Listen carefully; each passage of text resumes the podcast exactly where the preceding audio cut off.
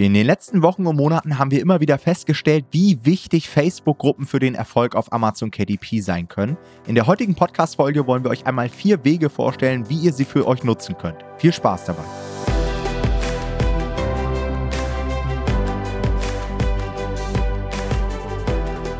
Hallo und herzlich willkommen zu einer neuen Folge des Verlagsniveau Podcast und heute soll es einmal um den Erfolgsfaktor Facebook-Gruppe gehen.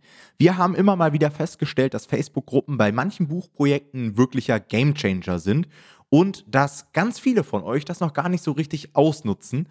Und genau deswegen haben wir uns gedacht, stellen wir euch da einmal heute vier Wege vor, wie ihr solche bestehenden Communities, die ihr euch ja nicht mal selbst erarbeiten müsst, sondern auf die ihr einfach kostenlos zurückgreifen könnt, optimal für euer KDP-Business einsetzen könnt. Jonathan ist natürlich auch wieder mit am Start. Hallo Jonathan. Moin, moin. Und ich würde sagen, du kannst ja direkt mal mit dem ersten Weg anfangen. Genau, der erste Weg, den wir für euch haben, ist quasi, dass Facebook-Gruppen häufig eine sehr, sehr gute Quelle der Inspiration sein können. Ja, wir haben ja häufig die Situation, dass wir in den Markt schauen, in dem wir oder in die Nische schauen, in der wir ein Buch veröffentlichen möchten und irgendwie nicht so richtig äh, gute Ideen haben, wie wir, was wir hier noch machen können, was könnte man besser machen. Und da sind tatsächlich häufig solche Gruppen sehr, sehr gute Inspirationsquellen. Ja, das heißt irgendwie, ähm, wir können hier uns eine Nische suchen, nehmen wir zum Beispiel eine Hunde-Welpen-Gruppe, ja, weil ihr sagt, ihr wollt ein Hundebuch veröffentlichen und ähm, dann können wir da einfach quasi nach erzieherischen Spielen für diese Welpen suchen und dann so quasi ein Spielebuch für Welpen entwickeln. Und da ist es auch mal gut, ihr könnt direkt mit der Community zusammenarbeiten. Also womit ich sehr, sehr gute Erfahrungen gemacht habe, ist nicht nur irgendwie passiver Teilnehmer in dieser Gruppe zu sein, sondern wirklich aktiv in der Gruppe zu sein und die Zielgruppe direkt mit einzubeziehen in diese Ideen. Ja. Gleichzeitig könnt ihr natürlich hier auch Positionierung rausfinden. Ihr könnt also schauen, irgendwie, was für Zielgruppen gibt es in der Gruppe, ja. Wonach wird da aktiv gefragt? Das heißt, ihr könnt irgendwie hier wirklich genau schauen, was sind die eigentlichen Fragen der Gruppe? wie redet diese Gruppe? Ja, also es ist ja auch, hat auch viel mit der Sprache in der jeweiligen Zielgruppe zu tun. Und natürlich könnt ihr auch immer nach Inhalten schauen. Ja, also was könnten Inhalte für euer Buch sein, die ihr natürlich nicht eins zu eins wiederverwendet, aber ähm, sie können euch Anstöße geben, die ihr dann weiter an Ghostwriter oder an eure Experten geben könnt, ähm, damit die quasi das dann weiterverwerten, diese Inhalte, die ihr da findet.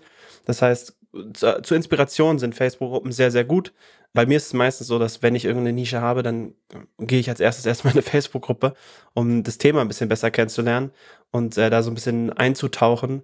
Und das kann ich euch da gerade für diesen ersten Step sehr, sehr gut empfehlen. Ja, zumal man da ja auch immer so in die Vergangenheit schauen kann. Ne? Es ist ja nicht so, dass man mal irgendwie zwei, drei Beiträge sieht, sondern du kannst ja teilweise in manchen Gruppen Jahre zurückgehen und kannst schauen, wie sich da Themen entwickelt haben.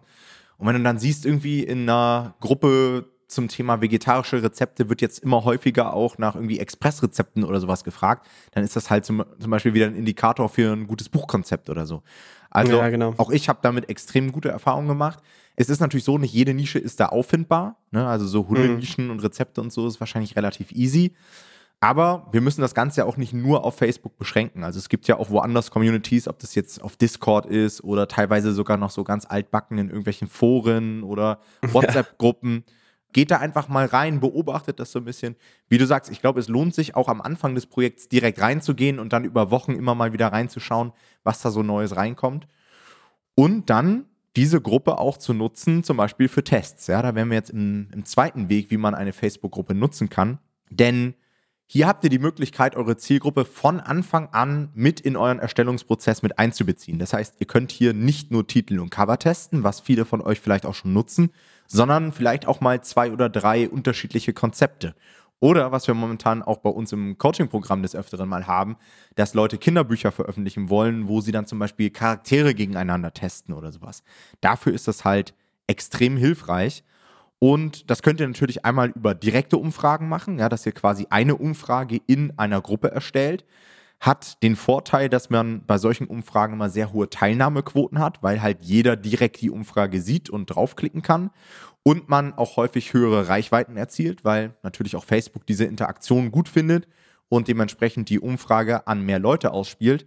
Hat aber auch den Nachteil, dass man, wenn man das ungefragt macht, auch gerne mal rausgekickt wird oder dass man auch zum Teil so Hate-Kommentare bekommt. Also darauf müsst ihr euch einfach einstellen. Wenn ihr online irgendwas postet, dann wird es immer Leute geben, die sagen, ja, die, ich finde irgendwie alle Buchcover scheiße oder es gibt doch schon 20 Bücher dazu oder es kann halt jeder so seinen Senf dazu geben.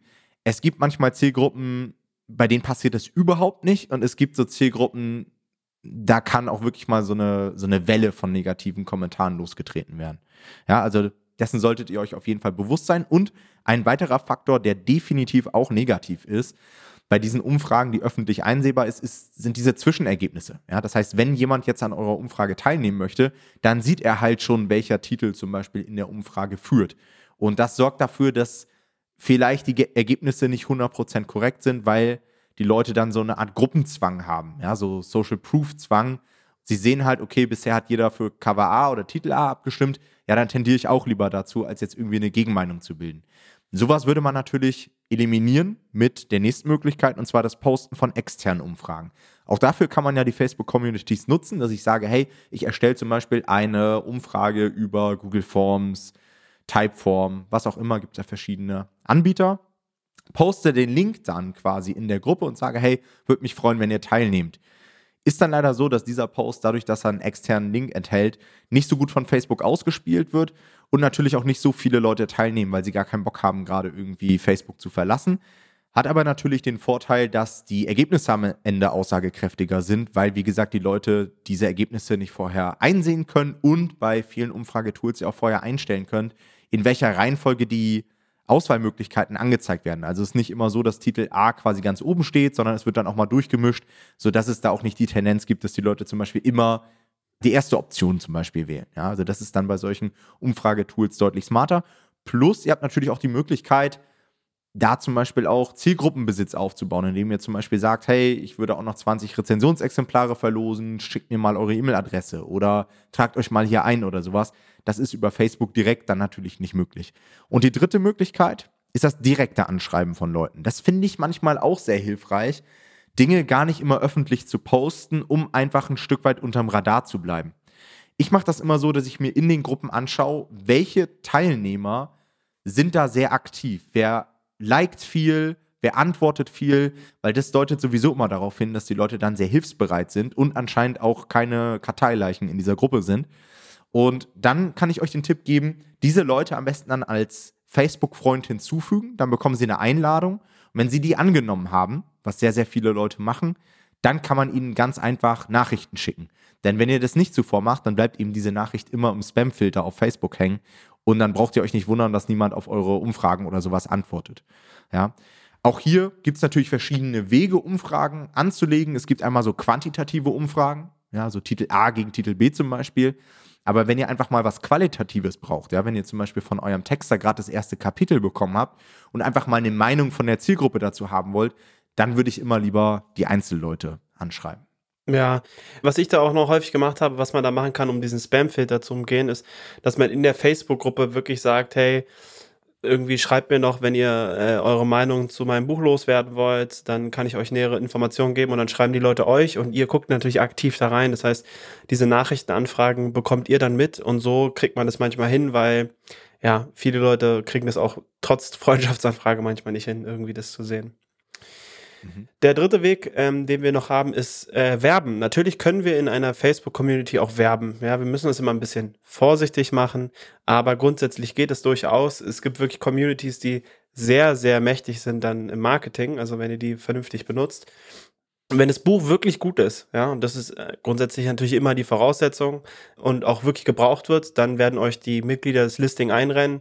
Das haben wir in letzter Zeit bei einigen Launches bei uns im Coaching-Programm miterlebt, dass da ein Buch im Launch wirklich brutal viele Sales aus dieser jeweiligen Community bekommen hat, wo die Person eventuell vorher auch schon Umfragen gemacht hat. Das heißt, da wurde auch schon irgendwie eine Verbindung aufgebaut. Da haben die Leute vielleicht auch das Gefühl gehabt, dass sie mitgearbeitet haben an diesem Buch, dass sie ein Teil davon sind.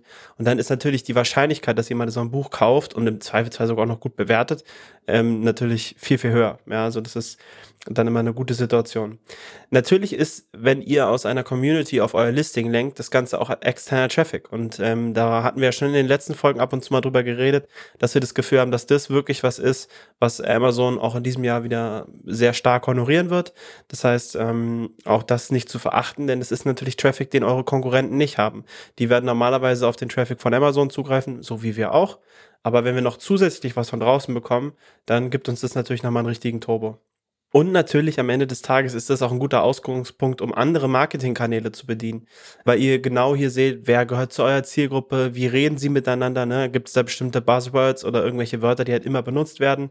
Was mögen die, was mögen die nicht? Und das sind immer natürlich wertvolle Informationen, wenn ihr irgendwie nochmal werben wollt auf Facebook selber, auf TikTok oder auf Instagram oder sonst wo. Ähm, ist es immer gut, wenn ihr eure Community so gut wie möglich kennt. Und ähm, auch deswegen ist es fürs Werben hilfreich, in solchen Communities aktiv zu sein. Ja, auch da kann ich euch nochmal die Podcast-Folge mit dem ähm, Interview mit Tim Gehlhausen empfehlen, dem Copywriter. Ähm, das war damals auch sehr, sehr interessant, denn genau solche Beispiele hat er auch immer gegeben, dass er teilweise dann so Sätze der Zielgruppe aufgeschnappt hat, die er dann in seinen Copies eingebaut hat, im Newsletter, bei Werbeanzeigen hm. und dass seit diesem Tag seine Werbeanzeigen dann wirklich richtig gut funktioniert haben. Und das ist ja nicht nur, also bei Amazon Advertising können wir ja leider sehr wenig Copywriting oder sowas machen, aber wenn ihr mal eine Facebook-Ads habt oder ein TikTok-Video aufnehmt und so weiter und da dann wirklich auch die Sprache der Zielgruppe verwendet, das wird so viel besser funktionieren und häufig ist man eben selbst nicht Teil der Zielgruppe, das heißt, es ist dann super schwer, solche Copies zu schreiben und richtig gute Copywriter können sich dann immer in die Lage der Zielgruppe reinversetzen, machen da ihren Research und auch da sind halt Facebook-Gruppen meiner Meinung nach immer so Ausgangsposition Nummer eins. Ne? Und ja. auch sowas wie zum Beispiel Amazon-Listings, Rezensionen, ist ja letztendlich genau das Gleiche. Wie schreiben die Leute da positiv, negativ, was gefällt ihnen an den Büchern, was nicht. Also ich glaube, diese Kombination aus den Communities und den Rezensionen, da kann man schon eine Menge mit anfangen. Ja, ja auf jeden Fall. Okay, und dann haben wir noch einen letzten vierten Weg und das ist die Möglichkeit, über diese Gruppen natürlich auch Rezensionen einzusammeln. Ja, also klar, wenn eure Zielgruppe sich in diesen Gruppen tummelt, dann habt ihr die Möglichkeit, hier Feedback-Exemplare auszugeben, die natürlich immer sehr willkommen sind. Also klar, die Zielgruppe braucht dieses Projekt, die hätten sich das vielleicht sogar selbst gekauft, dann wird es nicht großartig schwer sein, da mal 10, 20, 30 Rezensionsexemplare auszugeben. Und das kann man ja teilweise auch schon in den Zielgruppentests machen, ja, die wir als zweiten Weg vorgestellt haben. Dass man einfach sagt, man, man testet Titel A gegen B und alle Leute, die teilnehmen, haben eine Chance auf ein Feedback-Exemplar am Ende, tragen dann ihre E-Mail-Adresse ein oder schicken eine E-Mail und so habt ihr dann für den Launch direkt eure ersten 10, 20 Rezensionen safe. Ja, das ist eine sehr, sehr gute Strategie, die ich auch immer wieder verwende. Und ähm, eine Sache, die mir noch äh, wichtig ist, die mir gerade noch eingefallen ist, weil wir haben ja auch selber eine sehr große Facebook-Community übrigens. Äh, da könnt ihr sehr gerne reinkommen. Das ist äh, die Normal Publishing Community quasi, ja. Die, die könnt ihr bei Facebook finden, die ist sehr groß. Aber ähm, als äh, quasi Gruppenbesitzer ist eine Sache nochmal wichtig zu sagen von uns, glaube ich. Respektiert diese Facebook-Gruppen und auch die Admins dieser Facebook-Gruppe. Das ist eine riesige Arbeit, so eine Facebook-Gruppe aufzubauen und äh, sie zu verwalten. Und deswegen würden wir euch auch immer vorschlagen, dass ihr, bevor ihr irgendwelche Umfragen postet oder sonst was, immer erst die Admins kontaktiert. Weil ähm, sie würden wahrscheinlich zu voll, äh, völlig zu Recht eure Posts löschen, wenn ihr das einfach postet. Und ähm, ich würde die immer kontaktieren, weil ihr einfach quasi deren Reichweite nutzt in diesem Fall. Das ist auch völlig okay, wenn man das vorher abspricht, aber geht nicht davon aus, dass jeder das einfach zulässt, dass ihr in seiner Facebook-Gruppe mit 5000, 10.000 Leuten oder was weiß ich was irgendwelche Umfragen stellt und davon profitiert von dem, was er sich aufgebaut hat. Deswegen ist es wirklich der Anstand, quasi immer vorher zu fragen. Damit habe ich persönlich sehr gute Erfahrungen gemacht, weil die das natürlich auch ganz anders gewohnt sind. Und wenn ihr da höflich fragt, dann werdet ihr häufig auch eine sehr gute Antwort bekommen, meiner Meinung nach. Kann ich genauso unterschreiben. Bei manchen Gruppen sieht man auch, ob die bereits kommerziell quasi auch genutzt werden. Also schaut euch einfach immer mal die Moderatoren an, schaut euch auch mal die Posts an, die oben angepinnt sind. Da sieht man manchmal auch, ob Leute vielleicht ein eigenes Buch haben oder ein eigenes Angebot. Dann wäre ich immer schon ein bisschen vorsichtiger. Manche Communities sind aber auch wirklich einfach nur Gruppen, ja, wo sich Leute organisieren. Da ist es dann relativ ja. einfach. Aber wie du sagst, eine Fragen kostet nichts. Und wenn dann nicht darauf reagiert wird, dann könnt ihr vielleicht nach einer Woche immer noch einfach so posten, ja, weil dann habt ihr gefragt, dann äh, braucht sich auch am Ende kein Admin beschweren, dass ihr das einfach so gemacht habt. Die könnt ja dann zur Not immer noch löschen. Ja, auch das wird euch passieren, dass ihr mal aus einer Gruppe fliegt und so weiter. Müsst ihr mal ein bisschen drauf aufpassen, aber wie du sagst, Jonathan, ne, sobald man sich so an grundsätzliche Regeln haltet, hält, ähm, sollte das eigentlich funktionieren. Alright, dann bedanken wir uns wie immer fürs Zuhören. Euch noch einen schönen Tag und bis zur nächsten Folge. Macht's gut. Ciao, ciao. Ciao.